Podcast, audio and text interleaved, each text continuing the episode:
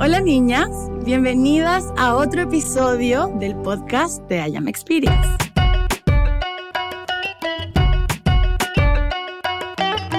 Hoy día vamos a hablar de otro tema muy interesante. ¿Cómo es que usamos el balance cuando estamos conociendo a alguien? La mayoría me dirá, pero Lucía, ¿qué balance? Si esto se trata de sentimientos, se trata de emoción. Niñas, por algo estamos donde estamos y yo estoy donde estoy. No todo es sentimiento. Hoy día vamos a hablar de eso. Entonces, elegir afectivamente a tu pareja pareciera ser algo fundamental dentro de nuestra vida. ¿Cuántos matrimonios de mis papás yo he escuchado? No, no la soporto, pero es que esta mujer, pero es que este gilipollas. Y así vamos, y así vamos.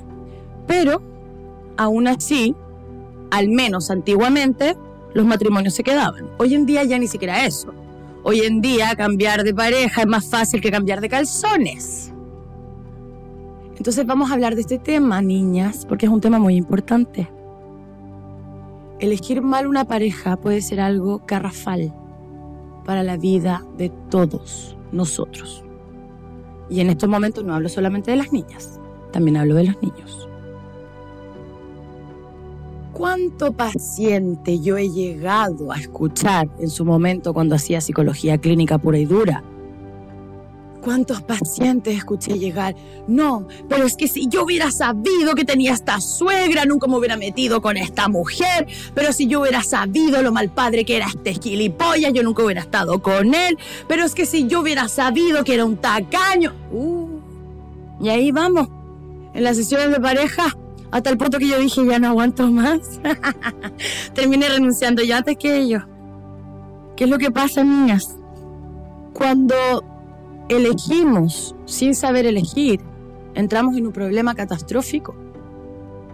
Pero para elegir necesitamos algo básico, conocernos. Si ustedes no saben qué es lo que está pasando, ¿cómo pueden tener una opinión acerca de algo? Si para tener una opinión hay que saber. Hoy día vamos a hablar de cuatro técnicas fundamentales. Más que técnicas, cuatro verdades. A esta altura de mi vida puedo decirlo sin ningún problema. Y el que no, sumi. cuatro verdades importantísimas cuando es momento de empezar una relación. La primera, el enamoramiento.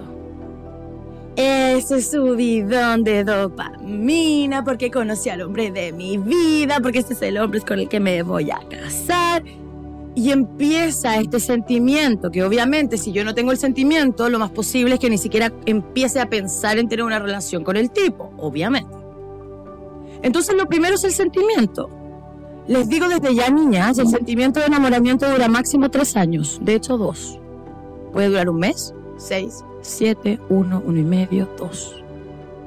No sé si ustedes sabían, pero el 65% de las parejas que se casan, se separan en dos años. Porque el enamoramiento se va. Entonces las que me digan, no, es que yo acabo de conocer al hombre de mi vida. Chica, pero si ni siquiera sabes si el tío es vegano y tú a ti te encanta la carne. O sea, lo primero es el sentimiento, absolutamente. Ahora, no es un sentimiento, es la hormona pura y dura, que no es lo mismo sentimiento. Por ejemplo, voy a hablarlo súper claro. Cuando nos llega el periodo menstrual, una vez al mes, ¿se han dado cuenta que estamos ahí como, como las lloronas? Todo es sensible, todo nos produce algo, todo es catástrofe, todo es, todo es. Eso es porque tenemos literalmente las hormonas a flor de piel. Esto pasa lo mismo cuando nos enamoramos nuestras feromonas empiezan a vibrar, así como que la dopamina se fuera a acabar del mundo. Viene así el Niágara en bicicleta detrás de nosotras. Ese es recién el primer paso. El segundo es la cabeza. La cabeza, la cabeza. A ver, ¿quién es este personaje?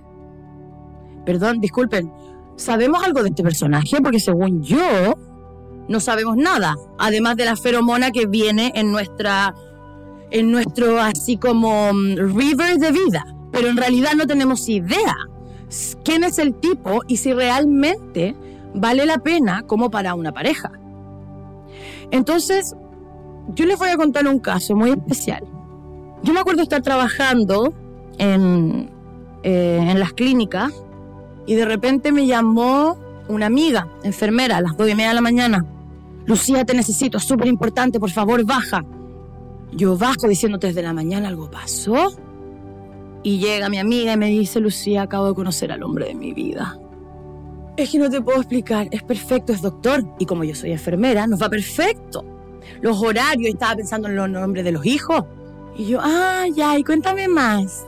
Y ahí empezó a contarme que era alto, que tenía ojos verdes, que no sé, no les voy a contar más porque lamentablemente no estamos en horario de no para menores. Pero me contó la vida entera de arriba abajo, del frente adentro, del centro para adentro del tío. Maravilloso. Y me dijo, y lo mejor de todo es que se está separando. Y a mí yo creo que, a ver, como si literalmente me hubieran tirado el Niágara en bicicleta encima mío. Le digo, ¿qué, qué, qué? ¿Que se está qué? Sí, Lucía se está separando. Yo, niña, yo le juro, yo no sabía si reírme o llorar.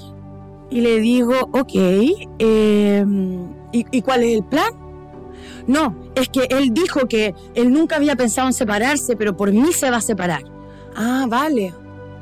Mira, dame tu consejo, Lucía. Mira, mi amor, yo para dar consejo no estoy. Pero si quieres una sugerencia, yo no me metería en esta relación antes de estar bien segura. ¿Para qué le vas a entregar tu corazón a alguien que no está disponible para ti en este momento? Ay, Lucía, que por eso tú estás soltera, ¿viste? Porque eres demasiado exigente. Ok, perfecto. Pasó un año. Yo me fui a vivir a otra parte. Nunca más hablamos. Y me llama un día, llorando. Pero a ver, llorando como si es que no hubiera mañana. Le digo, pero, mi amor, ¿qué pasó? ¿Tú te acuerdas del doctor? Y yo, ¿cómo no me voy a acordar del doctor? Será el amor de tu vida. Es que todavía no se separa. No me digas. Todavía no se separa. Cuento corto. Yo no le puedo hacer terapia porque es mi amiga, pero agarró una terapeuta. Después de tres años el tío nunca se separó y ella recién, recién logró soltar la relación. Estamos claros que esa persona no ocupó la cabeza, ¿o no? Niñas, ¿cuántas veces nos vamos por el sentimiento que está fiatada a la herida interna, que está fiatada al abandono, que está fiatada a los patrones de rechazo, que está fiatada a los patrones de baja autoestima, que está fiatada a los patrones, a los patrones de desvalorización y nos vamos? Y la cabeza. Pero no entiendo, ¿para qué coño tenemos cabeza entonces si no la usamos? ¿Quién es el personaje? ¿Quién es su familia? ¿Qué valores tiene? Quién es. Porque más de alguna vez yo he escuchado a una de mis niñas decir, no, es que este hombre es maravilloso, ha pasado un mes que lo conoce, les digo, a ver, dame, dame em, algunas, algunos valores que el tipo tenga. A, B, C y D, pasan dos semanas y me dicen, Lucía, me puso los cuernos, parece que no tenía A, B, C y D. Ah, ¿en serio? ¿En un mes no conoces a alguien? No me digas. La cabeza, niñas. Por Dios. La tercera es la voluntad. Me acuerdo haber tenido unos 8 o 9 años y haber ido a un matrimonio. Y en el matrimonio, nunca me voy a olvidar cuando el curita, ay curita, en su momento dice, el amor es una decisión. Nunca se me olvidó. Hoy en día tengo harto más edad que 9 años y todavía lo creo y se me quedó grabado como fuego en piedra. El amor es una decisión. El enamoramiento no. El paso número uno pasa. Encuentro a alguien, me puede fascinar, maravilloso, vamos con todo. Pero el amor es una decisión. Porque después de que se va el enamoramiento, después de que ocupo la cabeza, ¿qué pasa con la voluntad? Ay, no, Lucía, llevo cuatro años en este matrimonio y ¿saben qué? No me folla bien. ¿Qué pasa? Voy y busco un amante. Perdona, ¿en qué coño? ¿Dónde quedó la voluntad? ¿Dónde quedó la promesa que hiciste en esos momentos, ¿Era una promesa entonces hacia esa persona o era una promesa entonces hacia mi dependencia emocional? Porque son dos cosas distintas. Los sentimientos cambian. Tú no quieres a tus hijos todos los días igual. Si el niño se sacó un 7 y se ha portado como un ángel durante todo el fin de semana, tú lo adoras. Si el tío se sacó un 1 y ha sido un peo en el puto todo el fin de semana, no lo vamos a querer tanto como si se hubiera sacado un 10. Pero eso no quiere decir que dejemos de quererlo. Eso no quiere decir que lo vayamos a abandonar. Pero los sentimientos cambian, transmutan, evolucionan. Yo puedo conocer a alguien y tener un enamoramiento con esa persona. Y de repente pasan cuatro años y saben que ya no es enamoramiento, ahora estoy literalmente enamorada de ese ser humano. A mí me pasa con mis amigas.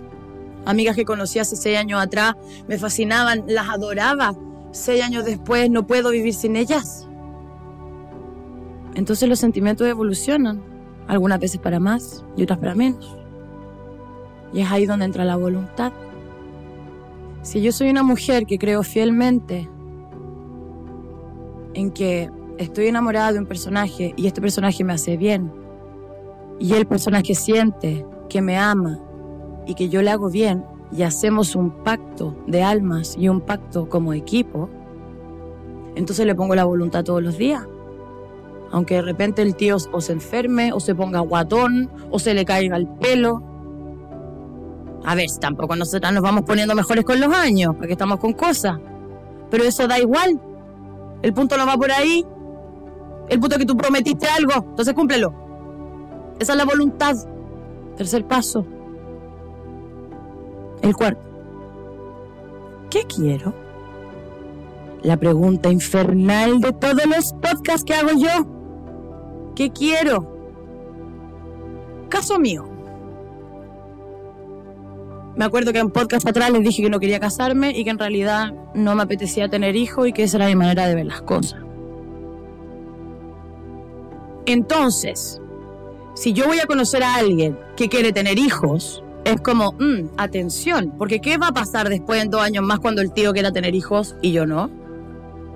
O en el caso inverso, tuve un problema traumático, tuve un trauma en mi vida y ya no quiero tener hijos porque tengo pavor a enamorarme porque sé que me van a dejar.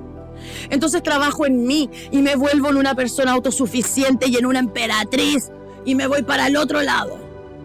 En algún momento la vida siempre, como te ama, te vuelve al balance y conoces a alguien. Perfecto. Si es que no tiene los mismos valores que tú, esto no va a llegar a ninguna parte. ¿Qué quiere este personaje? ¿Cómo es la madre? Tía, que uno no se casa solamente con el tío. Tengo clientas mías que me han dicho, pero por Dios, si yo hubiera sabido que tenía esta suegra, no me caso. True story. Un tío, por ejemplo, que tenga niñas o niños, hijos. ¿Qué pasa ahí? Yo no quiero ser madre y de repente me caso con un tío con hijos. Ahora quiero ser madre, el tío ya no quiere ser padre. ¿Qué pasa ahí? ¿Cuándo empiezan los valores a ponerse en concordancia con quién eres tú? ¿Qué quieres? ¿Qué quieres? Hay algo importante también que hay que decir. Una vez que sabes qué quieres, porque finalmente esos son los pasos, ¿qué quiero?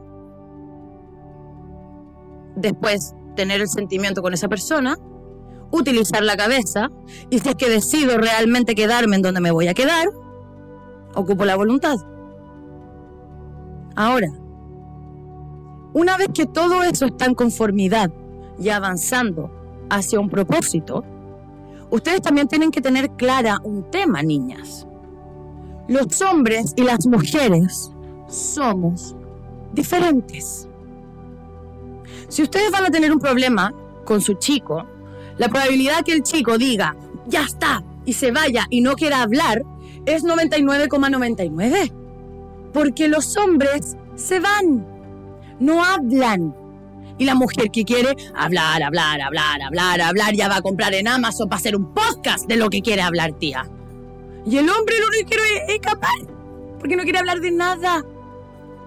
El hombre lo que quiere es sentirse importante. La mujer lo que quiere es sentirse amada. El hombre lo que quiere es sentirse necesitado. La mujer lo que necesita es sentirse escuchada. El hombre lo que necesita cuando hay un problema es escapar. Cuando le preguntas al tío, pero ¿qué pasa? ¿Pero qué pasa? ¿Pero qué coño sé yo si él no sabe qué coño pasa? Y así vamos. Y eso, esa falta de comunicación tan básica, nos va llevando a problemas cada vez más nocivos, olvidando las cuatro bases fundamentales que les acabo de hablar, niñas. ¿Queremos una relación de por vida? ¿Queremos tener realmente la voluntad para estar con alguien? Porque eso implica muchas cosas. Y la pregunta del millón de dólares. ¿Tienen la voluntad con ustedes mismas? Porque si no la tienen, ¿cómo podemos seguir siquiera pensando en tener la voluntad con alguien más? Vamos a ser claras en esto. ¿Qué quiero? ¿Quiero tener hijos? ¿Cómo los quiero educar? Pongámonos serias, niñas. Si esto no es, el tío baila bien y nos lo, lo llevamos súper bien en la cama. A ver, ¿qué quiero de verdad? Si me voy a ser responsable, voy a hacer esto bien. ¿Qué quiero? ¿Cuál es el sentimiento real? ¿Estoy segura que quiero responsabilizarme por y para ese sentimiento para toda mi vida? ¿Lo he hecho alguna vez? Más vale que ya lo haya hecho conmigo, porque si no, esto es catástrofe segura. lo más fundamental e importante cuando estamos conociendo a alguien, lo más clave cuando estamos conociendo a alguien, es conocernos nosotras primero. Es aceptarnos nosotras primero. Es evolucionar nosotras primero. Porque mientras yo no sepa quién soy, no voy a ser capaz de utilizar mi cabeza. Mientras yo no sepa utilizar mi cabeza, me voy a ir 100% con el sentimiento y asumo y espero que sepan qué es lo que pasa cuando nos vamos solamente con el sentimiento. Ustedes ya saben la respuesta, niñas. Yo solamente les estoy recordando el camino. Las amo mucho.